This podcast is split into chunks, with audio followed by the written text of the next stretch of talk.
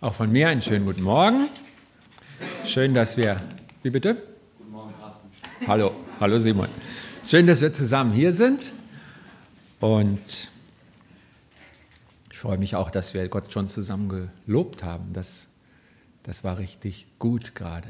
Ich danke euch und euch. Wenn ich mit den Vieren allein gewesen bin, es hätte mich nicht so angerührt. Aber zusammen war es gut. Vielen Dank. Ich habe mal eine Frage an euch. Wie zeigt man eigentlich, dass es Erdanziehungskraft gibt? Mit Marmeladenbrot. Da gibt es doch irgend so ein Gesetz, nicht? Murphy oder was? Das fällt immer falsch rum. Hat das was mit Erdanziehungskraft zu tun?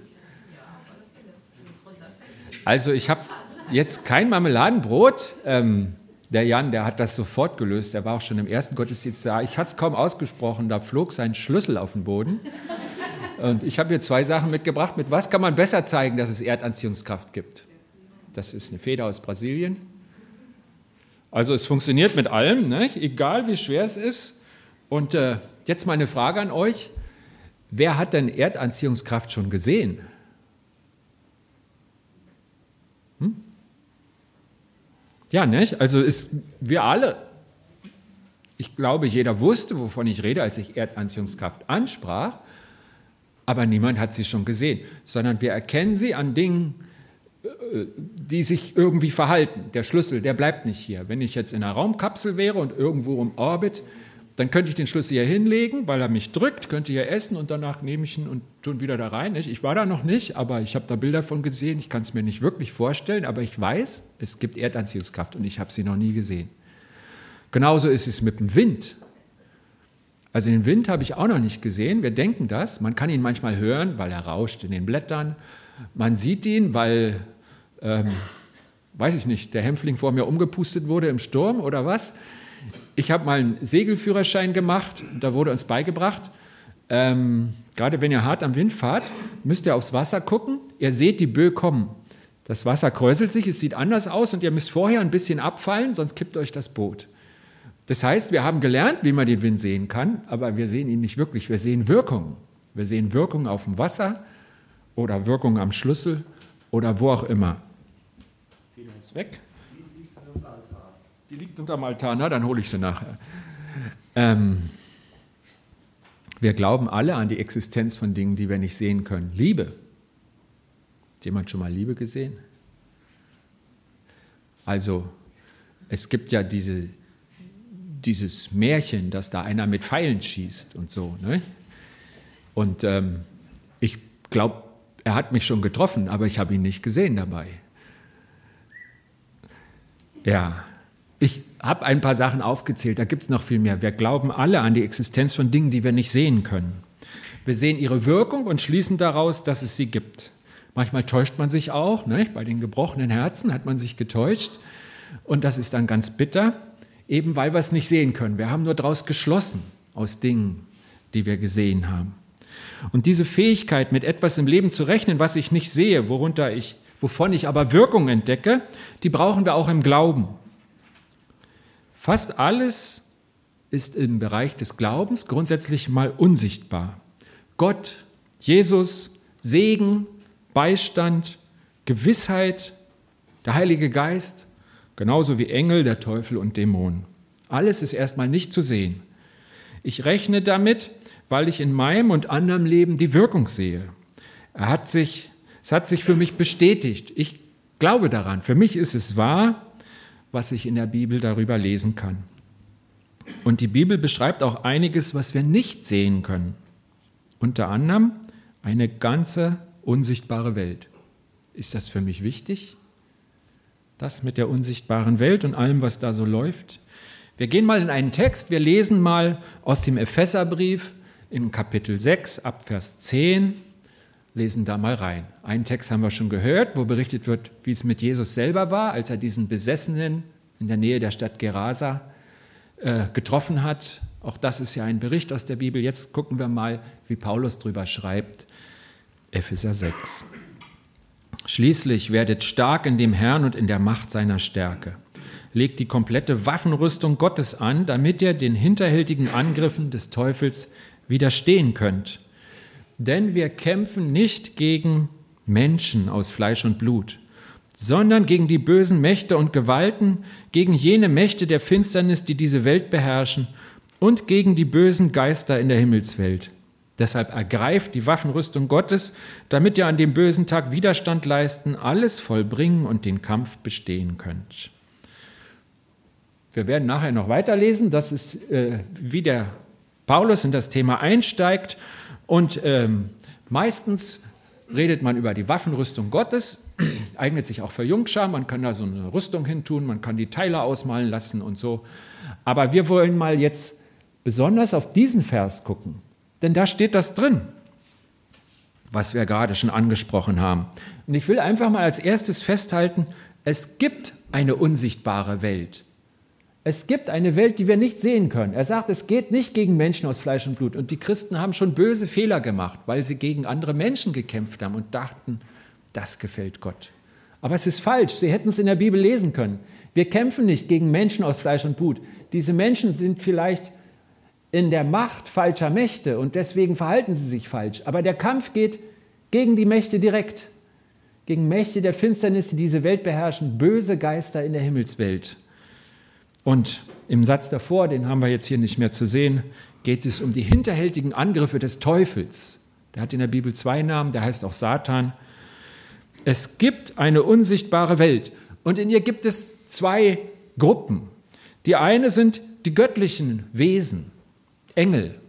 Engel, das heißt einfach mal äh, Boote. Nicht? Also ähm, könnte man ja sagen, wer weiß denn, ob das nicht Menschen sind. Es gibt ja auch menschliche Boten. Ne? Also das Wort kommt 175 Mal im Neuen Testament vor, das Wort für Engel, und viermal bezieht es sich auf Menschen. Die anderen 171 Mal geht es um Boten Gottes, die etwas tun, was Menschen nicht können. Es gibt diese Engelswelt.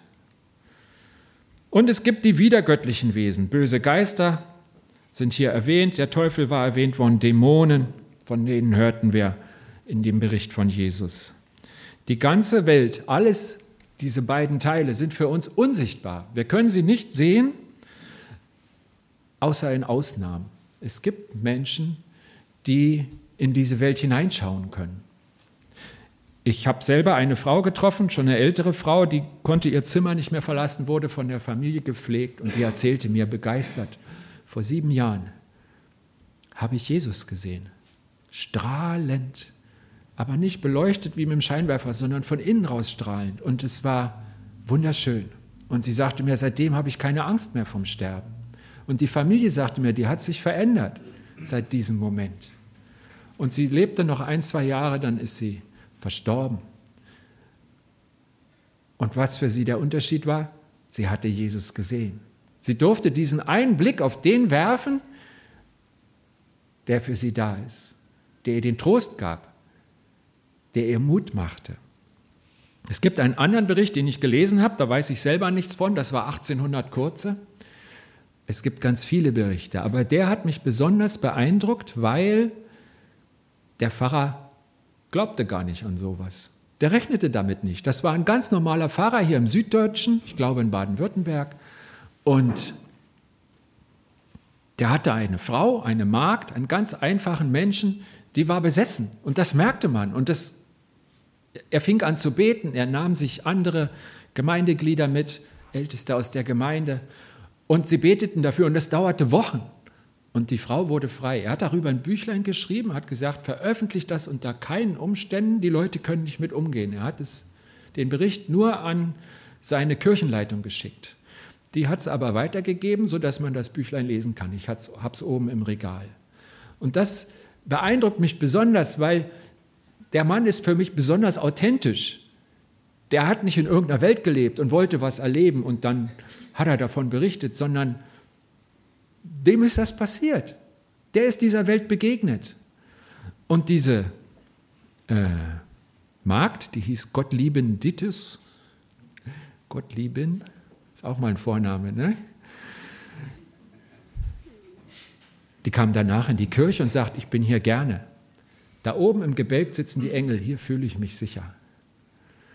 Ich konnte sie nicht interviewen, damals war ich noch nicht unterwegs, aber es gibt diesen Blick in diese Welt. Die meisten, ich vermute ihr und ich, bei mir bin ich mir sicher, wir haben sie noch nicht gesehen. Und dann ist die Frage, gehen wir damit um, rechnen wir damit? Ich halte jetzt einfach mal fest, Gott berichtet uns, dass es diese Welt gibt. Es gibt die unsichtbare Welt. Und das Zweite, zwischen der göttlichen und der wiedergöttlichen Welt besteht Kampf. Das ist der zweite Punkt, den wir einfach gesagt bekommen. Und äh, das ist nicht manchmal so und das ist nicht vielleicht so und das ist nicht nur an einem Punkt so, sondern immer. Es ist so, diese zwei Parteien stehen sich so diametral gegenüber, dass es keinen Frieden geben kann. Es gibt keine Waffenstillstandszone. Aber es gibt schon Bereiche, wo sie herrschen. Und je nachdem, wie wir leben, befinden wir uns in diesen Bereichen. Grundsätzlich ist diese Welt gefallen. Seit der Mensch sich gegen Gott gestellt hat und gesagt hat, ich will selber Chef sein, seit er sich, seit er den Gehorsam Gott gegenüber gebrochen hat, ist er aus dem Machtbereich Gottes herausgetreten und befindet sich im Machtbereich der wiedergöttlichen Mächte. Und dort hat er relativen Frieden. Denn der, der diese Welt beherrscht, ist mit denen zufrieden, sagt, die habe ich im Sack, alles in Ordnung. Da ist es ruhig.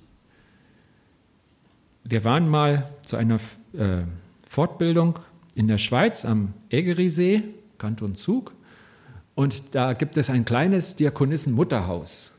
Und der damalige Leiter, der sagte zu uns, ähm, bei uns in unserem Kanton um den See herum ist es so, dass etwa ein Prozent der Menschen eine lebendige Beziehung mit Jesus haben, bewusst an Jesus glauben.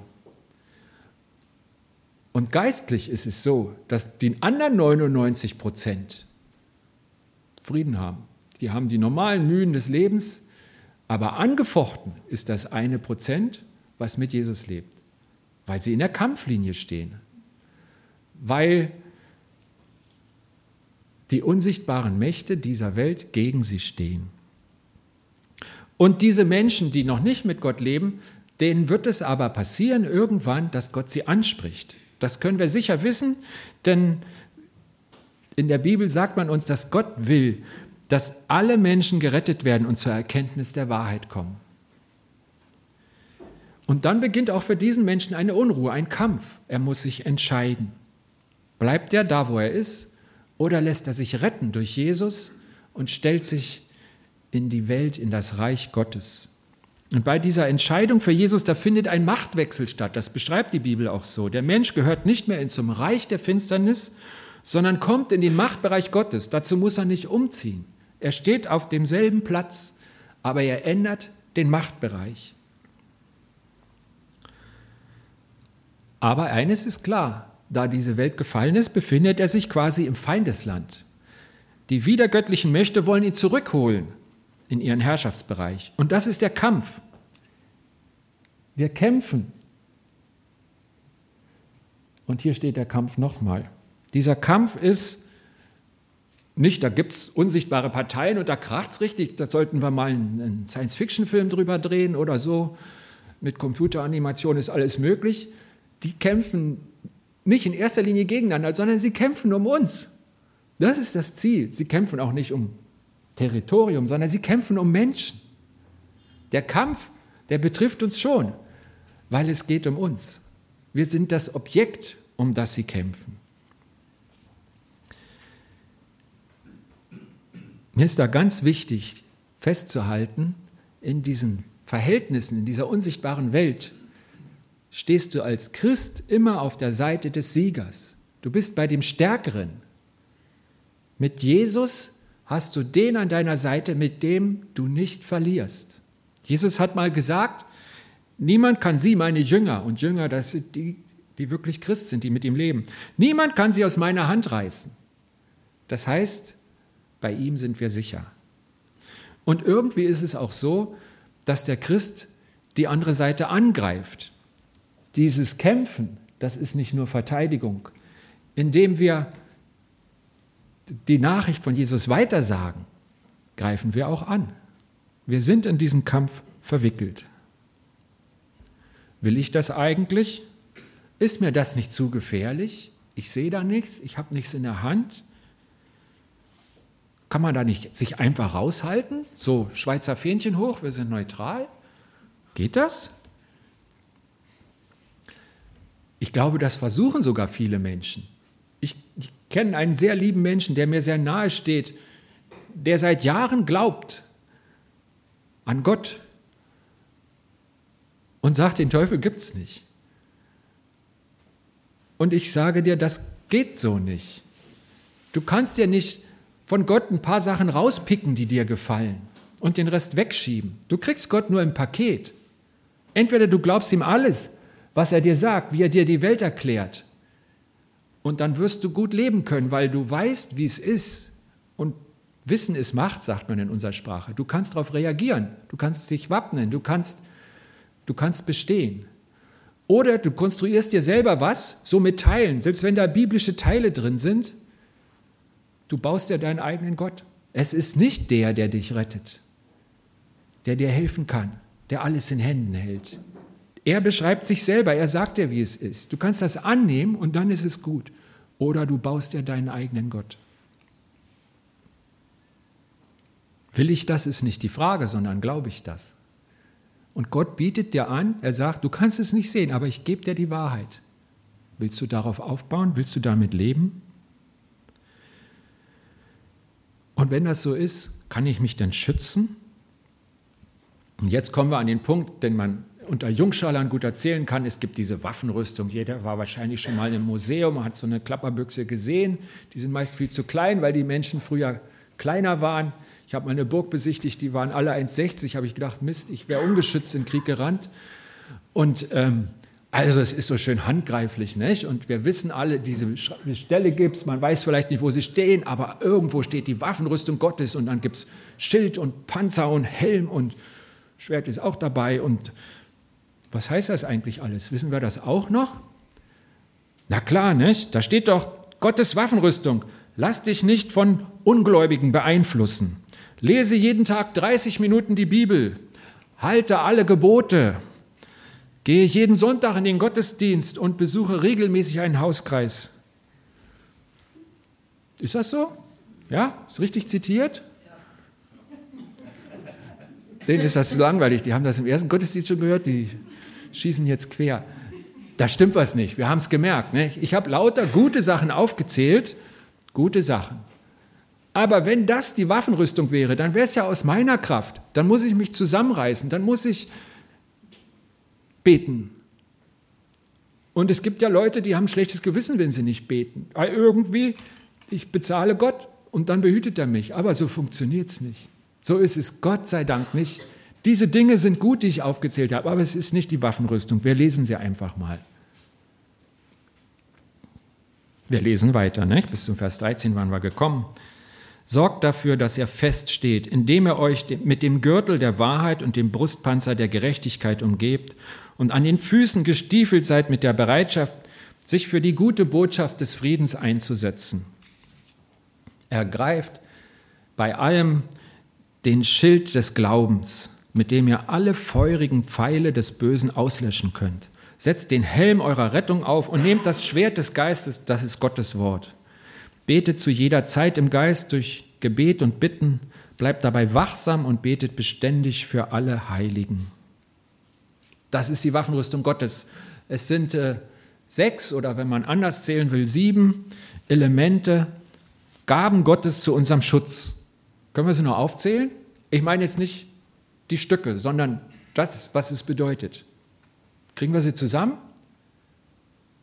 Wahrheit. Wahrheit. Rettung. Rettung.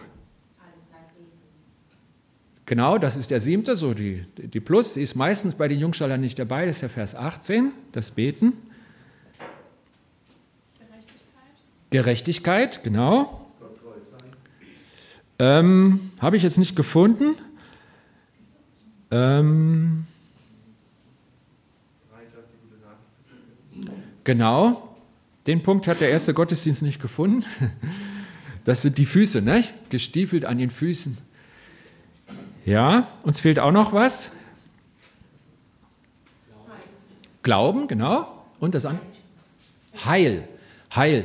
Ja, das hatten wir schon als Rettung. Das ist dasselbe Wort. Mir gefällt das Wort Heil nicht so, steht so in der Lutherbibel, aber es ist mir nicht griffig genug. Ich, äh, äh, das Wort hat zwei Bedeutungen und es steht hier in der Bedeutung Rettung. Jesus Christus, unser Retter. Soter ist das Wort dafür im Griechischen und hier geht es um Rettung. Aber Heil, wenn dir das äh, dasselbe sagt, kann man das Wort auch benutzen. Okay, ich glaube, Glauben hatten wir noch nicht. Und dann war doch da noch das Schwert. Was ist denn das? Schwert? Wort Gottes. Genau. Ähm, da kommen schon Deutungen. Es hat eine Doppel, so wäre es viel einfacher gewesen. Ne? Ich hätte es ja gleich zeigen können. Beten steht nicht bei. Und beim Schwert, da haben wir gehört, da steht, nehmt das Schwert des Geistes, das ist das Wort Gottes. Da gibt es mehrere Bedeutungen drauf. Das Schwert des Geistes, das ist das Wort Gottes. Wir gucken diese Begriffe noch an und das Beten dazu. Wie kann ich mich denn schützen? Wie kann mich denn das schützen? Wie schützt mich denn das alles? Und ich muss ehrlich sagen, ich habe über diesen Text vor 18 Jahren schon mal gepredigt und ich habe das Falsche erzählt. Es tut mir leid, es war nicht bei euch. Ähm, ich habe die Predigt nochmal rausgeholt und gelesen und habe ich gesehen, Wahrheit. Da habe ich erzählt, ihr müsst die Wahrheit sagen. Und ich habe ein Beispiel aus meinem Leben erzählt, wo es mir schwer fiel, weil ich Angst hatte. Nach einem Verkehrsunfall. Ich war schon weg, bin ich zurückgefahren und habe geguckt, was war denn die Ursache? War ich schuld? Ich stand an einer Kreuzung und ein LKW hat sich aufgelöst. Es gegen einen Baum gefahren, umgefallen, alles flog weg. Ich bin zurückgefahren. Meine Frau sagte zu mir, wenn du jetzt nicht zurückfährst, hast du dein Leben lang ein schlechtes Gewissen. Ich wollte euch gar nicht erzählen, weil ich wollte nicht in die Richtung. Es ist nicht wahr, dass es dich schützt, wenn du ein braver Christ bist und die Wahrheit sagst. Das würde ja heißen, wenn du einmal fehltrittst, schützt dich Gott nicht mehr. Es kommt nicht auf uns an. Es ist richtig, die Wahrheit zu sagen. Das segnet Gott. Aber dein Schutz liegt in ihm. Wer ist denn die Wahrheit? Wer ist der Weg, die Wahrheit und das Leben? Bin ich das? Das ist Jesus. Jesus ist die Wahrheit. Und wenn ich die Wahrheit annehme, dann nehme ich Jesus an. Das schützt mich. Meine Fähigkeiten sind begrenzt. Ich brauche weiter die Vergebung. Aber Jesus ist nicht begrenzt. Er ist perfekt. Und wenn ich sage, bei Gott kann uns nie was passieren, dann weil die Waffenrüstung er ist und nicht mein Verhalten. Nicht ich rette mich, sondern Jesus rettet mich. Nicht ich schütze mich. Ich sehe die ja gar nicht, die mich angreifen sondern Jesus schützt mich. Er ist die Wahrheit. Und diese Wahrheit annehmen, ich habe ja mal gesagt, wir kriegen es nur im Paket. Je mehr ich das in mich reinlasse, umso mehr werde ich verändert. Es verändert mich von innen raus. Ich werde anders. Und das ist Wirk der wirksame Schutz. Aber er beginnt im ersten Moment. Es hängt nicht davon ab, dass ich mich verändere, sondern es hängt davon ab, dass Jesus da ist. Die Wahrheit. Gerechtigkeit Natürlich ist es richtig, wenn ich gerecht bin. Es gibt eine Seligpreisung. Selig sind die hungern und dürsten nach Gerechtigkeit. Das ist gut. Aber wer macht mich denn gerecht?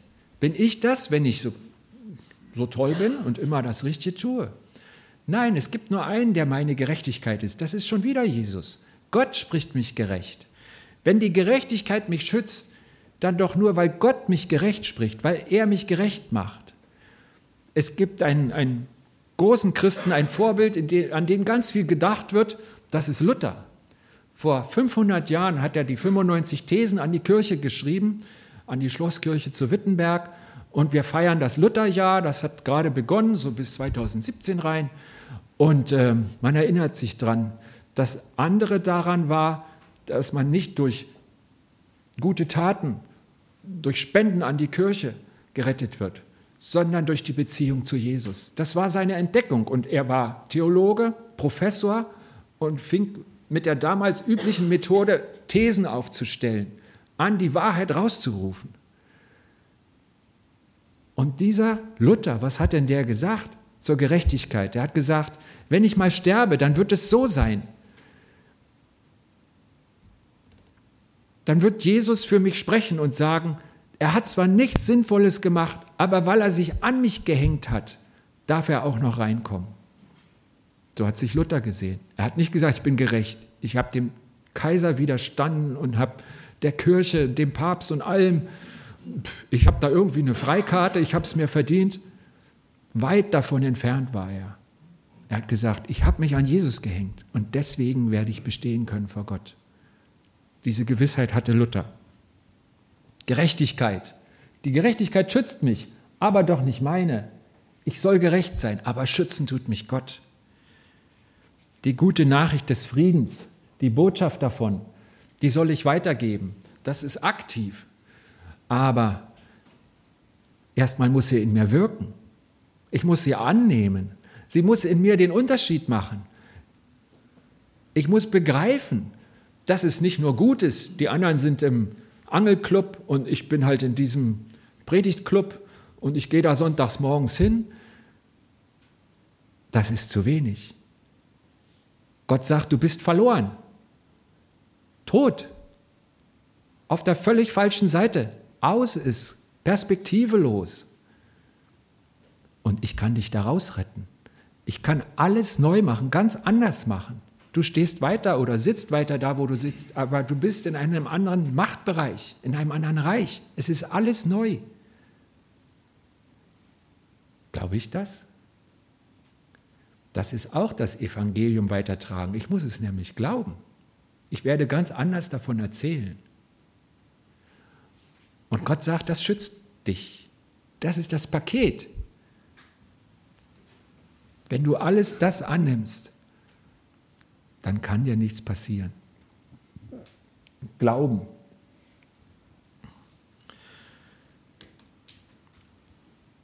Irgendwie gehört es zum Glauben. Ne? Die Gläubigen gehen in den Gottesdienst. Das hört man schon an der Vokabel. Ne?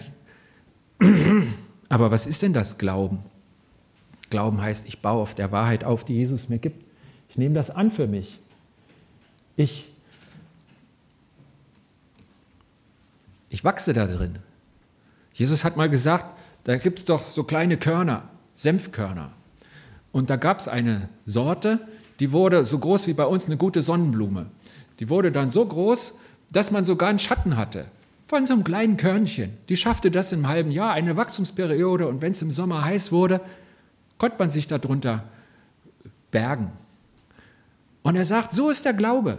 Es kommt nicht darauf an, dass du den großen Glauben hast, sondern dass du das bisschen in Jesu Hand gibst, in dem Fall die Erde. Und Gott lässt daraus was wachsen, was groß ist, was beschützen kann, was gut ist. Das mit dem Glauben, das muss in dir passieren. Was mache ich mit meinem Vertrauen? Das bisschen. Investiere ich es in den Tag heute? Und wenn ich dann am Abend sehe, Gott hat geantwortet, es ist was passiert. Letzte Woche waren wir 15 im zweiten Gottesdienst und im ersten über 60. Da habe ich gedacht, ich freue mich an denen, die am Morgen kommen, aber ich würde mir so wünschen, dieser Saal wird voller. Und dann hat euch Gott geschickt, wir sind heute über das Doppelte. Ich werde in Zukunft mutiger beten, es können noch mehr werden. Aber das hat meinen Glauben gestärkt, dass ihr heute Morgen hier seid, im zweiten Gottesdienst. Und das ist ein kleines Stück. Ich wünsche mir, dass mein Glauben wächst. Ich wünsche dir, dass dein Glauben wächst. Das hängt aber davon ab, ob du das Senfkorn, das bisschen, was du schon hast von Gott, ob du damit rechnest, ob du es einsetzt in deinem Leben heute. Glauben ist was Praktisches. Nicht ein Bekenntnis, was man mal unterschrieben hat, sondern mit deinem Leben hat es zu tun. Und dem, was du heute machst, Rettung, das ist ja irgendwie klar, dass das dazugehört? Aber lass dich retten. Das hängt natürlich mit dir ab. Das ist nicht irgendwie ein Wissen. Das ist äh, passiert. Wenn ich als Nichtschwimmer ins Meer falle, dann hilft es mir nicht zu wissen, dass mich da jemand retten kann, sondern den Unterschied macht es erst, wenn tatsächlich einer ist und zieht mich da wieder raus. Nur dann bin ich gerettet. Wir müssen uns retten lassen. Es muss passieren. Und dann ändert es was in meinem Leben. Das letzte, das ist das Schwert. Wir haben schon gesagt, da gibt es gleich zwei Deutungen. Da müssen wir so ein bisschen drauf gucken. Was ist denn das? Ähm, der Geist. Das ist Gott selber. Und da merken wir, wie sehr es darauf ankommt, dass es in mir ist. Gott hat gesagt, wenn ihr mich annehmt, wenn ihr die Rettung in Jesus annehmt, dann gieße ich den Heiligen Geist in eure Herzen, steht im Römerbrief, Kapitel 5. Da merken wir, da ist was in mir, das kommt von innen raus. Das ist der Unterschied zu dem Bild der Rüstung. Die Rüstung lege ich von außen an, aber was Gott in uns macht, das ist so sehr mit uns verbunden, es kommt von innen. Der Heilige Geist wohnt in dir, wenn du mit Jesus lebst. Und das Wort Gottes, ähm, es gibt ja so die Frommen, die, die benutzen das wie ein Schwert. Da man kann auch dem anderen einen Bibelvers vor die Nase donnern und dann wissen, jetzt habe ich recht. ähm, so ist es aber nicht gemeint. Zum einen ist das Wort Gottes viel mehr als die Bibel. Die Bibel ist total wichtig, weil wir da sehr viele wertvolle Dinge über Gott erfahren. Und sie ist einmalig. Es gibt kein anderes Buch. Der beste Kommentar in dem besten Deutsch geschrieben, mit den größten Argumenten, kommt nicht an das Wort Gottes heran, die Bibel, die er schon 2000 Jahre erhält, die man nicht ausrotten kann. Das haben atheistische Herrscher schon versucht. Aber Gott arbeitet dagegen. Die Bibel ist wichtig. Und das Wort Gottes ist viel mehr als die Bibel. Wie fängt denn Johannes sein Evangelium an? Er sagt, am Anfang war das Wort. Und das Wort wurde Fleisch und wohnte unter uns. Und wir sahen seine Herrlichkeit. Und das ist Jesus. Er sagt ganz klar, das Wort Gottes, das ist nicht ein Buch. Das Buch ist ganz wichtig und da lernt er so viel über das Wort Gottes. Aber das Wort Gottes, das ist Jesus. Und dann merken wir, wenn wir darauf, danach fragen, was schützt uns in der unsichtbaren Welt? Wir brauchen Jesus selber und nicht irgendein Trick, irgendein Schild, irgendeine Sache, die ich anlegen kann, die ich anlegen kann. Ich bin machtlos. Aber ich kenne den, der die Macht hat. Und der muss bei mir sein. Und das ist Jesus. Und Jesus kann ich rufen. Der ist immer da. Mit dem kann ich verbunden sein. Mit dem kann ich im Gespräch sein. Und beten, das ist ganz wichtig. Beten ist nicht nur plappern. Jesus sagt mal, das ist wie die Heiden. Die reden auch, wenn sie vor ihrem Götzen sitzen. Beten ist auch hören. Gott möchte zu dir reden. Und deswegen ist Beten so gut, weil ich auch was empfange. Es ändert mein Leben. Hier kommen wir zu dem Übergang, zu dem Vers 18. Wir gucken nochmal. Irgendwie habe ich jetzt die falsche Taste. Hier ist der Vers 18. Der wird normalerweise in der Jungschar-Einheit nicht mitgenommen, weil da kann man nichts mehr einzeichnen. Aber so geht der Text weiter. Bete zu jeder Zeit im Geist, da ist er wieder, durch Gebet und Bitten Bleibt dabei wachsam und betet beständig für alle Heiligen. Das Gebet. Alle Zeit. Für mich und auch für andere. Das Gebet ist die einzige Möglichkeit, wieder göttliche Mächte zurückzudrängen. Im Gebet verbunden mit dem Geist Gottes, mit Gott selber. Rufen wir Jesus zu Hilfe, der stärker ist als jede andere Macht, wer sie auch sei. Unser Gott ist nicht nur theoretisch der Stärkste, er ist es auch ganz praktisch. Und durch das Gebet haben wir die Möglichkeit, ihn auf unsere Seite zu rufen. Und deshalb ist es gut und richtig, füreinander zu beten. Und das können wir jetzt, das können wir hier. Wenn du ein Anliegen hast, ein ganz konkretes, kannst du zu mir kommen, gleich wenn der Gottesdienst zu Ende ist. Und wir können miteinander beten. Du kannst auch alleine mit Gott reden. Aber Gott hat gesagt, wenn ihr zu mehreren zusammenkommt und euch einig seid, dann hat das ein besonderes Gewicht vor mir. Ihr habt eine Vollmacht miteinander im Gebet zu bitten. Und das steht uns allen offen. Ich rede nicht Theorie, ich rede über Dinge, die wir alle tun können, denn das ist Glauben, unser Leben. Ich fasse mal zusammen, wir leben außer in der sichtbaren auch in einer unsichtbaren Welt in der ein Kampf läuft. Und für diesen Kampf hat Gott uns gerüstet mit Wahrheit, Gerechtigkeit, der guten Nachricht über die Rettung durch Jesus, das nennen wir Evangelium, mit dem Glauben, durch die Rettung und mit dem Heiligen Geist, dem Wort Jesus selbst. Und wenn man vielleicht habt ihr es noch im Ohr, an den Anfang unseres Textes zurückgeht, in den Vers 10, dann steht da, legt die komplette Rüstung an. Und nochmal, wir kriegen Gott nur im Paket, ganz. Ich kann nicht sagen, ich glaube auch, dass Jesus gerettet ist. Das ist ja der Helm des Heils, zack, und der Rest ist mir egal. Es funktioniert nicht. Die Soldaten damals wussten, dass das äußerst lückenhaft ist und wo sie konnten, haben sie sich ganz geschützt. Oh, Im Bild gesprochen, also aus dem Bild rausgegangen, es ist völlig unmöglich, nur den Helm des Heils aufzusetzen, nur zu sagen, Jesus hat mich gerettet und mit den ganzen anderen Sachen nicht zu leben. Gott gibt es nur ganz. Er hat mal gesagt, wenn du doch heiß oder kalt wärst, und er meinte damit, wenn du doch ganz mit mir leben würdest oder völlig verneinen würdest, dass es mich gibt, ganz oder gar nicht, heiß oder kalt. Den, der gar nicht mit mir lebt, sagt Gott, den kann ich überzeugen, diesen Saulus, der da reitet und die Christen bekämpfen will. Dem zeige ich, dass es mich gibt und der fällt vom Pferd und der wird merken, dass es nicht gestimmt hat. Wenn du aber lau bist in der Mitte, so ein bisschen, nur den Helm und ansonsten lass mir die Ruhe, ich will auch wie die anderen sein. Da sagt Gott, da spucke ich dich aus. Igitt. Du bist immungeschossen. Wenn man dir von Gott erzählt, sagst du, ja, ja, bin ich auch. Aber du lebst ja nicht danach. Was soll ich denn mit dir machen, sagt Gott. Das, was wir hier hören über die unsichtbare Welt, ist nicht so der christliche Science Fiction, die zweite Dimension, von der man auch mal reden kann, sondern es gehört zu unserem Christsein. Und Gott bietet immer das Ganze an. Er hat sich ganz gegeben und er bietet uns ganz sein Heil. Und dazu gehört, dass wir kämpfen in der unsichtbaren Welt. Das ist nicht schön. Ich bin ein friedliebender Mensch. Ich habe auch mal den Wehrdienst verweigert. Aber ich kann es nicht ändern.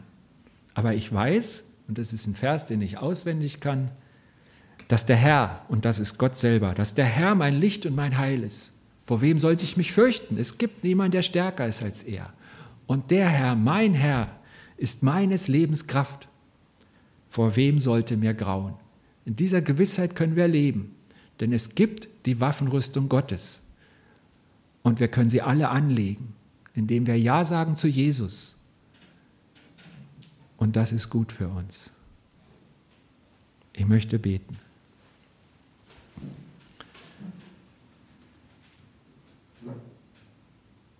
Jesus, wie schön, dass du da bist.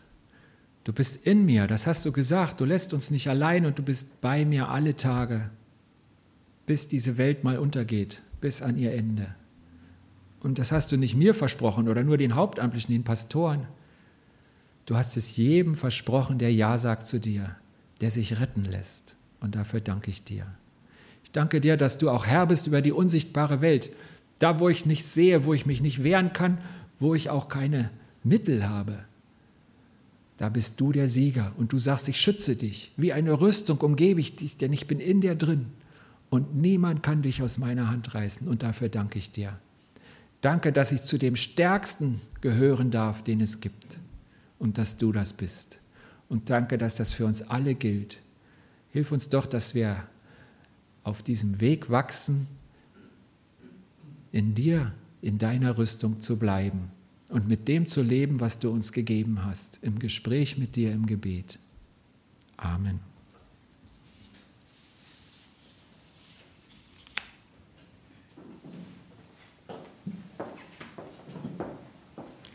Danke Carsten für deine Ausführung. Wir werden jetzt noch ein Lied singen.